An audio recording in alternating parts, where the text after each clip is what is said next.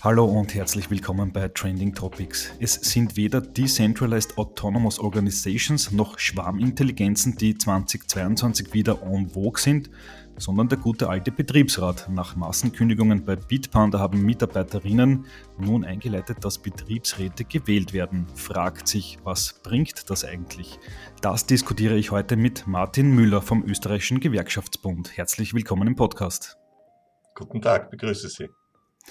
Ja, es ist nur einige Tage her, da kam die Ankündigung, dass das Wiener Kryptounternehmen einen Betriebsrat bekommen soll. Ähm, wie haben Sie diesen Schritt wahrgenommen?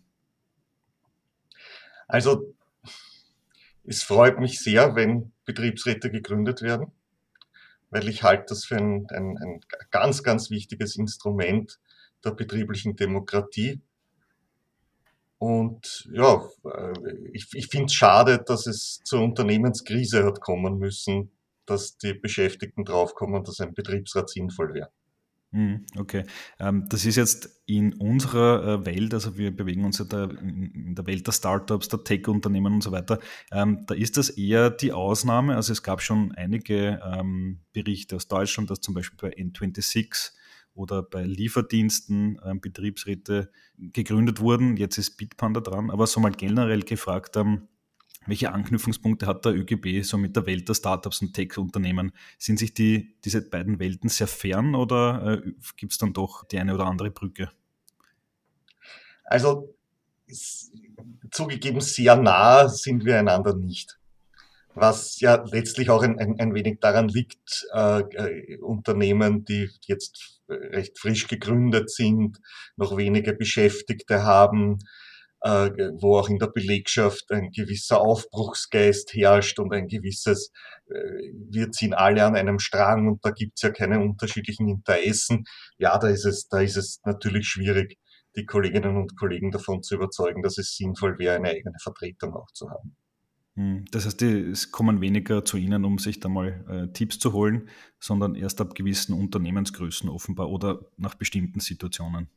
Ja, also wenn die Belegschaft etwas größer ist, wenn, wenn mehr Menschen beschäftigt sind, äh, wenn der Pioniergeist auch ein bisschen zurückgeht und der Alltag einkehrt ins Unternehmen, dann kommen auch Kolleginnen und Kollegen zu uns und fragen uns, wie gründet man denn einen Betriebsrat? Mhm, okay.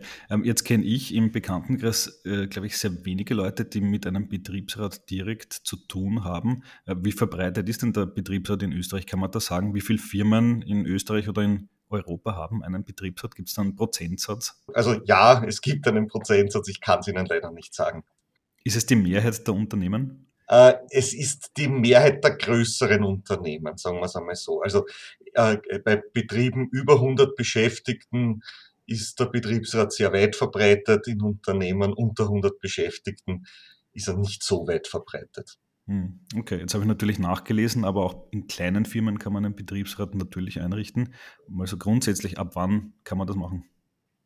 Einen Betriebsrat können die Arbeitnehmerinnen und Arbeitnehmer wählen, äh, wenn man fünf Beschäftigte im Betrieb hat. Also auch also sozusagen ein sehr kleines Unternehmen, auch da ist es schon möglich, einen Betriebsrat zu wählen was durchaus auch sinnvoll sein kann, nämlich auch schon in der, in, in der Phase, wo man, wo man äh, kleiner ist, äh, weil der Betriebsrat halt doch die Möglichkeit bietet, einen Interessensausgleich herzustellen zwischen den Interessen des Unternehmenseigentümers und der Arbeitnehmerinnen und Arbeitnehmer. Gehen wir es mal ganz kurz durch, äh, welche Rechte und Pflichten haben die Betriebsräte denn? Also was kann ein Betriebsrat, was darf er? Wichtig ist einmal, der Betriebsrat ist das Organ der Arbeitnehmerinnen. Das heißt, äh, es ist dafür da, eben zum Interessensausgleich, auf den Interessensausgleich hinzuwirken und dafür äh, steht zum Beispiel äh, zur Verfügung das Instrument der, der, der, Information und Überwachung. Das heißt, die Unternehmensleitung äh, muss sich regelmäßig mit dem Betriebsrat zusammensetzen, äh, erzählen, wie entwickelt sich's, was hat man vor. Und äh, der Betriebsrat kann auch äh, schauen, ob alles eingehalten wird, was eingehalten werden muss. Also gesetzliche Bestimmungen, Kollektivverträge, Betriebsvereinbarungen. Ja, das ist also einmal die, sozusagen die wesentliche Aufgabe zu schauen, dass alles rund läuft, sagen wir es einmal so.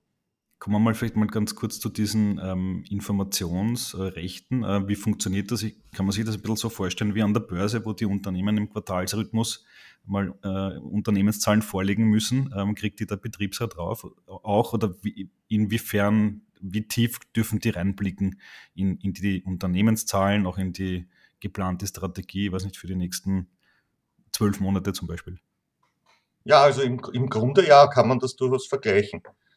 Äh, dass man also den Betriebsrat entsprechend über diese Dinge informiert. Und ich meine, wenn man die Öffentlichkeit oder zumindest die Börsenöffentlichkeit über Dinge informiert, dann ist es ja das Mindeste, dass man auch die eigene Belegschaft darüber informiert. Und das muss ja auch gar nicht, also das ist ja auch durchaus sinnvoll. Ja, also sozusagen, das ist ja jetzt nicht, dass jemand äh, äh einem reinredet in die Geschäftsentscheidungen. Es geht ja darum, jemanden die Geschäftsentscheidungen auch zu erklären. Und damit muss man sich einmal selber die Frage stellen, ist das denn sinnvoll, was ich da vorhabe? Und insofern äh, kann das ja auch für, für die Unternehmensleitung sinnvoll sein. Hm. Jetzt haben Sie ein wichtiges Stichwort gesagt, dreinreden. Kann das ein Betriebsrat eigentlich? Also man kann sich natürlich die Unternehmensziele anhören, äh, die muss man dann akzeptieren oder gibt es dann tatsächlich die Möglichkeit, ähm, zu sagen, na Moment einmal, ähm, so geht das nicht, wir wollen das anders? Also die Möglichkeit äh, zu sagen, wir wollen das anders, gibt es natürlich. Äh, das andere durch, die Möglichkeit, die, das andere durchzusetzen, ist, sagen wir mal, größtenteils nicht vorhanden. Was bedeutet das dann konkret? Also dann muss man es am Ende also muss das der Betriebsrat dann am Ende dann sowieso abnicken. Also er kann äh, sich das anhören, kann sagen, ist eine schlechte Idee, aber am Ende wird es dann trotzdem so kommen. Man kann einmal sagen, ist eine schlechte Idee, das ist klar. Ähm, man kann auch bemühen zu erklären, warum man es für eine schlechte Idee hält. Und wenn Geschäftsentscheidungen Auswirkungen haben auf die Arbeitnehmerinnenschaft, dann gibt es eben Möglichkeiten, äh, äh, Kompensationen zu verlangen und Kompensationen auch durch, durchzusetzen. Also ein Sozialplan, wenn ich jetzt zum Beispiel Geschäftsentscheidungen habe, wo die Hälfte der Belegschaft abgebaut werden soll, naja, dann gibt es die Möglichkeit, eben eine, Ab eine soziale Abfederung mit einem Sozialplan durchzusetzen. Also die Geschäftsentscheidung selbst, die muss ich zur Kenntnis nehmen. Die Auswirkungen muss ich nicht zur Kenntnis nehmen. Mhm. Ähm, gehen wir mal zum Beispiel äh, Bitpanda zurück. Angenommen, da hätte es vorher schon einen Betriebsrat gegeben. Äh, der hätte dann informiert werden müssen, dass ähm, x Prozent der Belegschaft ähm, gekündigt wird. Hätte man das verhindern können? Hätte man das abmildern können oder hätte man das trotzdem akzeptieren müssen? Wie wäre der Outcome gewesen? Also ich kann jetzt natürlich nicht sagen, äh, aufgrund welcher Ereignisse genau es zum Personalabbau kommt. Äh, Wenn es interne Faktoren sind, äh, dann hätte man vielleicht im Vorfeld schon äh, Dinge anders machen können, ähm, dass es nicht zu den Kündigungen oder nicht, oder nicht zu so vielen Kündigungen kommt. Das ist einmal das eine. Das zweite ist, unter Umständen sind es externe Faktoren, die man nicht beeinflussen kann. Ja, da kann man natürlich im Vorfeld auch nicht allzu viel machen. Aber dann in der Situation, äh, wie gesagt, da gibt es die Möglichkeit der sozialen Ab, äh, Federung durch einen Sozialplan. Mhm. Was, wie kann sowas aussehen? Es ist unterschiedlich. Man muss sich halt überlegen, was ist das für ein Unternehmen, was ist das für eine Branche, äh, was für Arbeitsmarktmöglichkeiten haben die Kolleginnen und Kollegen. Und äh, je nachdem, ja, also es gibt Sozialpläne, das sind, das sind äh, Umschulungen, Teil des Sozialplans, Abfertigungszahlungen, äh, ja, alle möglichen Dinge können Teil des Sozialplans sein, die eben dafür da sind, die Auswirkungen zu mildern. Hm. Was würden Sie sagen, ist ein Betriebsrat vor allem da im Falle von Kündigungen ähm, einzuschreiten oder aktiv zu werden? Ist das eigentlich das Hauptbetätigungsfeld oder gibt es noch andere wichtige? Ich würde tatsächlich eher sagen, das Hauptbetätigungsfeld des Betriebsrats äh, liegt im Tagesgeschäft. Also sozusagen, natürlich ist es in der Krise gut, einen zu haben, aber ich halte es auch für wichtig, im Tagesgeschäft den Betriebsrat zu haben, weil es eben darum geht, den Interessensausgleich herzustellen zwischen Unternehmern und Arbeitnehmerinnenschaft. Die Interessen des Unternehmens werden ohnehin durch die Unternehmensleitung wahrgenommen, hoffentlich. Die Interessen der, der Arbeitnehmerinnen und Arbeitnehmer, die, also vor allem die kollektiven Interessen, die nimmt niemand wahr, wenn es kein Organ gibt, das man dafür hat. Und dafür ist der Betriebsrat da. Was sind da die wesentlichen Interessen? Geht es da um Urlaubszeiten, Arbeitszeiten, Arbeitsbedingungen? Was sind so die wichtigsten Anliegen, die da vertreten werden? Ja, natürlich eine Arbeitszeitregelung ist eine sehr wichtige. Das wird wahrscheinlich in den, äh, in den meisten Fällen eine große Aufgabe des Betriebsrats sein, einmal eine, eine Arbeitszeitregelung hinzukriegen, die für alle passt. Aber es gibt natürlich auch, auch viele darüber hinausgehende Dinge, wo man einfach schaut, wie, wie kann man das, das, das Arbeitsleben äh, so angenehm wie möglich für die Kolleginnen und Kollegen gestalten äh, und halt auch dann letztlich zur Produktivität beitragen. Die Leute, den Leuten geht's besser, die Leute sind gesünder, sie gehen weniger im Krankenstand. Ja, es gibt weniger, weniger Streitereien, weil es vielleicht äh, eine sinnvolle Regelung gibt, wie der Urlaub eingeteilt wird, solche Dinge. Ja. Ein ganz wichtiger Punkt, der mir natürlich einfällt, äh, sind die Löhne. Äh, gibt es Mitspracherecht bei der Gestaltung der Löhne? Natürlich gibt es immer die berühmten Lohnverhandlungen, äh, Lohnrunden. Ähm, ist das die Aufgabe des Betriebsrats auch in einem kleinen Startup? Mhm. Nein, die, also Löhne und Gehälter werden auf Branchenebene über die Kollektivverträge geregelt. Was betrieblich schon geregelt wird, sind, sind äh, Prämienmodelle und solche Dinge. Mhm, alles klar. Äh, kommen wir zu den einzelnen Betriebsräten oder natürlich auch Betriebsrätinnen. Ähm, brauchen die spezielle Qualifikationen, um diesen, diesen Job, sage ich mal, annehmen zu können? Weil die sind ja auch ein wenig besser gestellt. Die haben ja zum Beispiel einen besonderen Kündigungsschutz. Also wenn ich mich da aufstellen lasse für so eine Betriebsratwahl, was muss ich denn da mitbringen? Also ganz grundsätzlich gibt es keine Voraussetzung, um Betriebsratsmitglied zu werden. Also ich kandidiere und werde dann halt gewählt, hoffentlich. Äh, und dann bin ich eben Betriebsratsmitglied und die Geschichte ist, Betriebsrat ist die Bezeichnung für das Gremium, also sozusagen für eine Personengruppe. Mhm. Ja, das ist der Betriebsrat. Die einzelnen Menschen sind Betriebsratsmitglieder. Die sind unter sich, also sozusagen auch Betriebsratsvorsitz bedeutet jetzt, wenn man so will, nur, das ist der Außenminister, die Außenministerin des Betriebsrats, aber nicht, dass es im, dass die im Inneren eine besondere Rolle spielen. Sie haben schon angesprochen, es gibt den besonderen Kündigungsschutz, der ja, also sozusagen, wenn es den nicht gäbe, wäre es schwierig, weil klarerweise exponiert man sich gegenüber der, der, der äh, Betriebsleitung.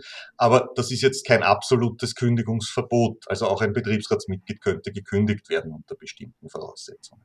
Mhm. Und ansonsten äh, also die Gewerkschaften bieten den, den Kolleginnen und Kollegen Fortbildungen an, um die rechtlichen Rahmenbedingungen kennenzulernen, die einmal sehr wichtig sind natürlich. Äh, und darüber hinaus auch äh, so Dinge wie Verhandlungstechnik oder, oder äh, wie soll man sagen, Psychologie im Umgang mit der Unternehmensleitung. Also es geht ja jetzt nicht, nicht darum,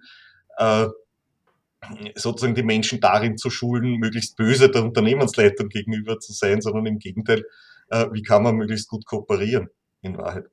Sie haben jetzt gerade auch einen wichtigen Punkt gesagt, äh, exponierte Position. Das heißt, als Betriebsrat, als Betriebsrätin muss ich mir da schon äh, das vergegenwärtigen, dass ich dann eben möglicherweise auch einmal einen Konfrontationskurs gegenüber, den, gegenüber der Chefetage mal fahren muss, oder?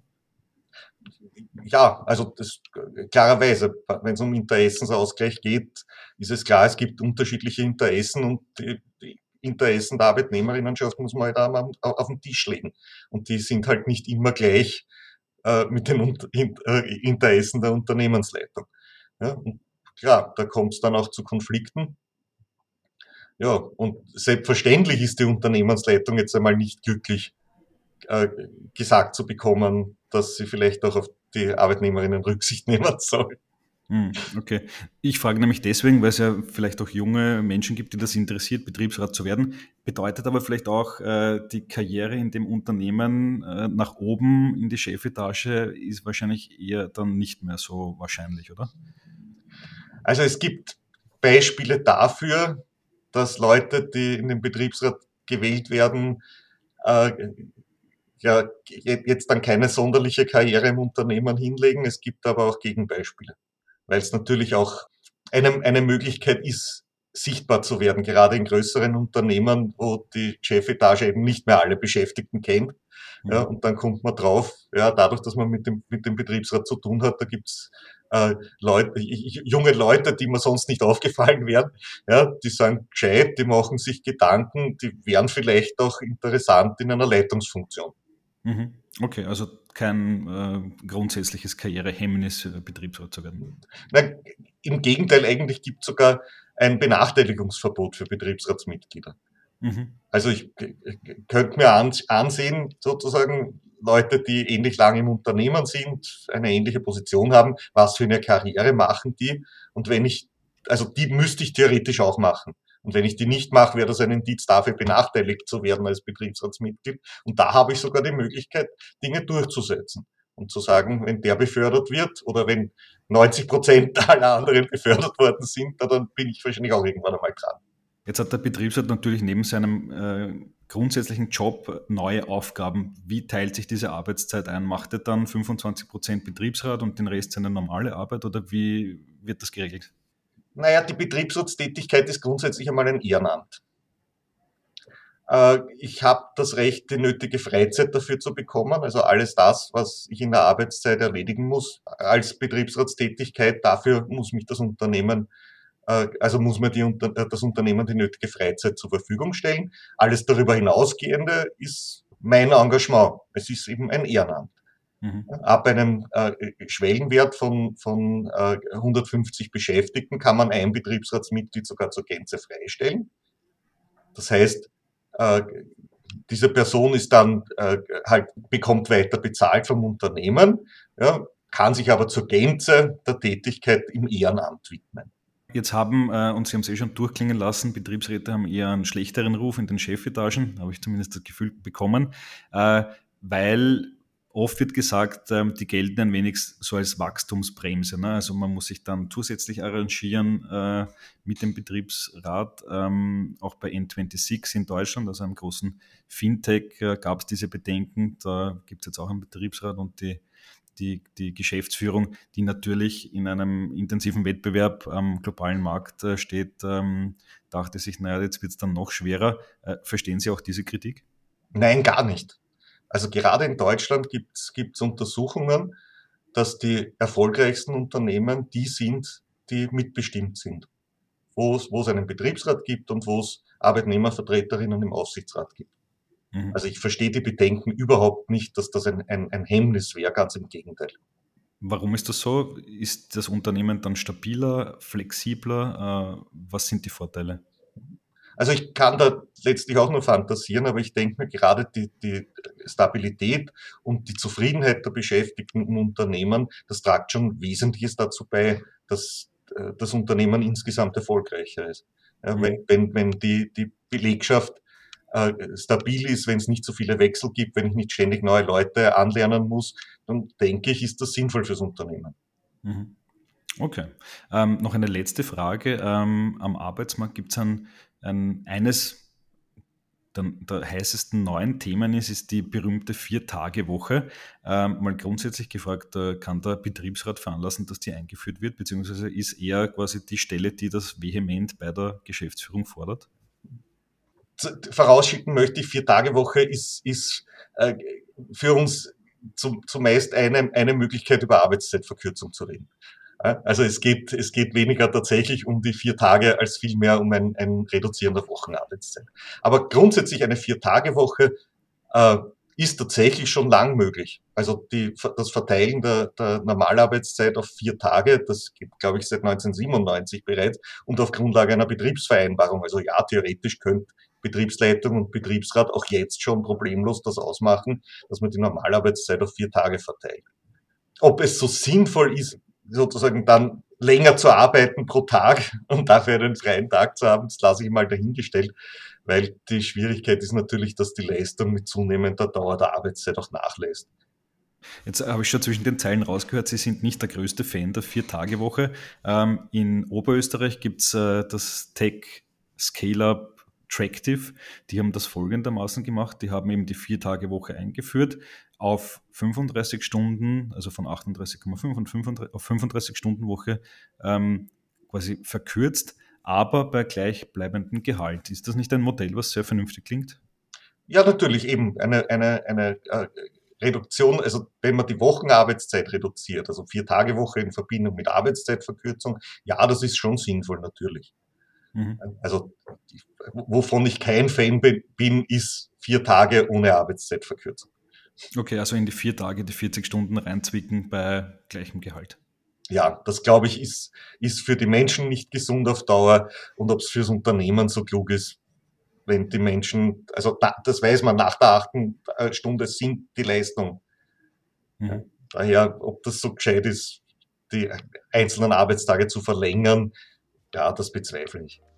Okay, alles klar. Herr Müller, vielen Dank fürs Interview. Ja, sehr gern.